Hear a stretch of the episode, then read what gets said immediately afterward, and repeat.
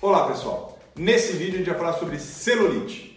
Se esse tema te interessa, inscreva-se no canal do YouTube, siga-me nas mídias sociais e também no Spotify e podcasts.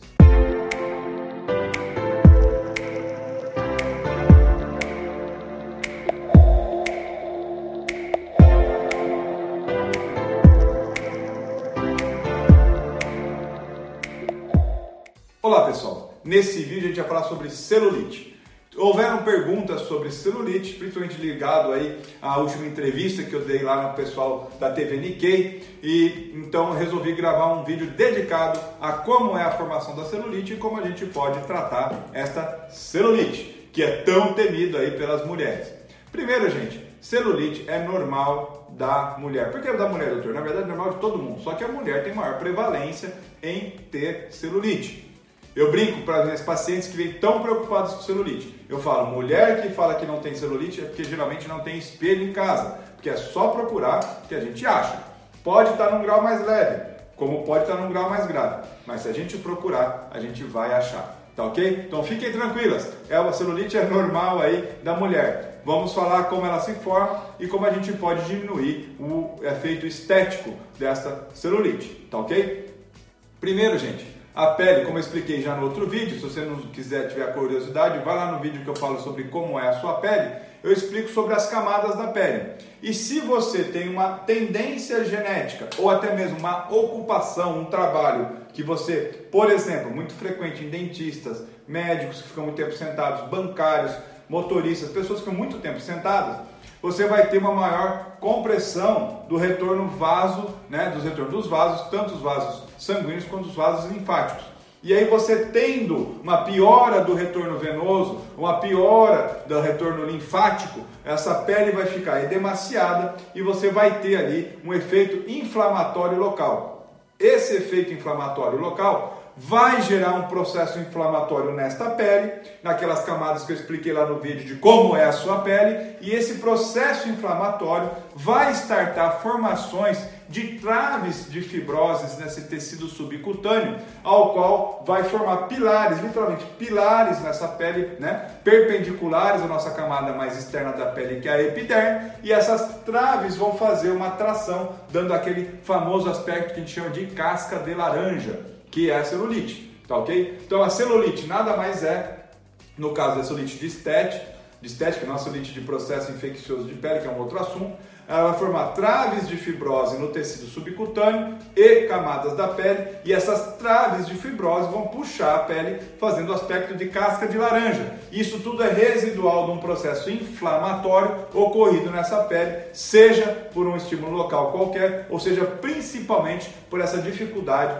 de retorno ou de inchaço local. É comum durante a terapia da celulite a paciente diminuir o edema local e essa, até num primeiro momento essa celulite piorar. Por quê? A pele estava tão edemaciada, tão túrgida, que ela estava empurrando a, a camada mais superficial para fora. A hora que você melhora esse edema, esse processo inflamatório local, essa pele ela vai perder um pouco dessa turgidez e aí o aspecto da casca de laranja pode piorar por conta da trave de fibrose.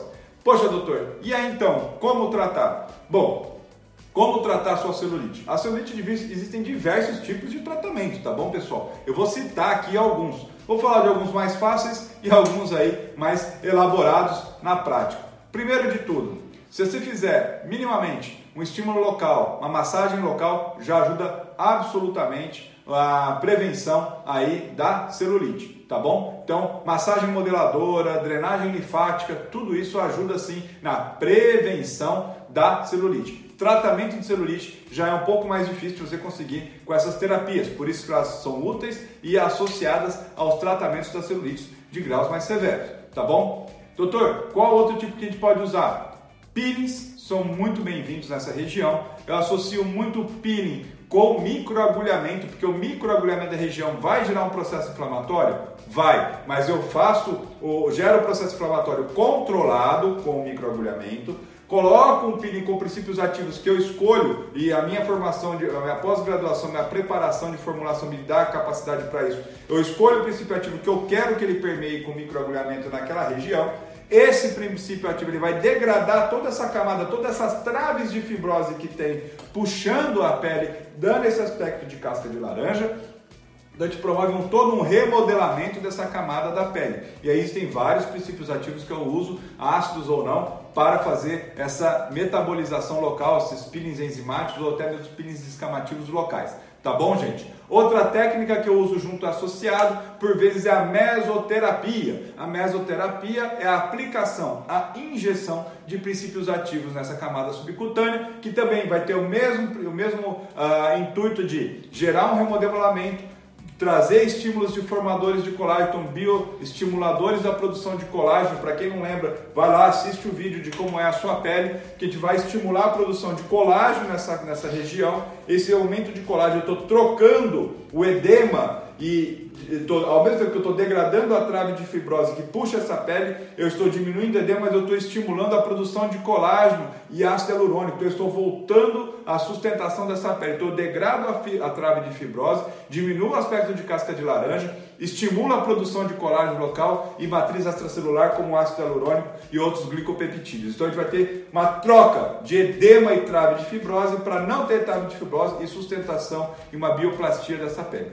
Outras coisas que a gente usa também aí para romper a trave de fibrose, aí quando tem uma celulite mais intensa ou uma celulite mais dura, que a gente chama, eu uso uma técnica chamada subcisão, que é da parte da cirurgia dermatológica, então não é para qualquer profissional, para profissional médico, principalmente dermatologista preparado, onde a gente entra com micro bisturi e eu entro nessa camada subcutânea e faço o rompimento dessa trave de fibrose de uma maneira mecânica liberando então essa pele, eu vou lá e rompo essa, essa trave, libera essa pele, mas ao mesmo tempo eu tenho que trabalhar muito no pós-procedimento para não deixar remodelar com uma nova adesão. Tem que trazer então uma bioplastia, estimuladores de colagem intenso, de maneira intensa, aí associo outras técnicas, microagulhamento, peeling, bioestimuladores, para que essa pele, uma vez solta, então ela reposicione e não com uma nova trave de fibrose. Mas é um efeito que eu uso muito e tem muito aí modelo que trata comigo, por quê? Porque às vezes não consegue fazer foto de corpo, porque tem umas, tem poucas celulites, mas às vezes profunda. Então eu entro com a subcisão, faço uma bioplastia local e libero essa modelo aí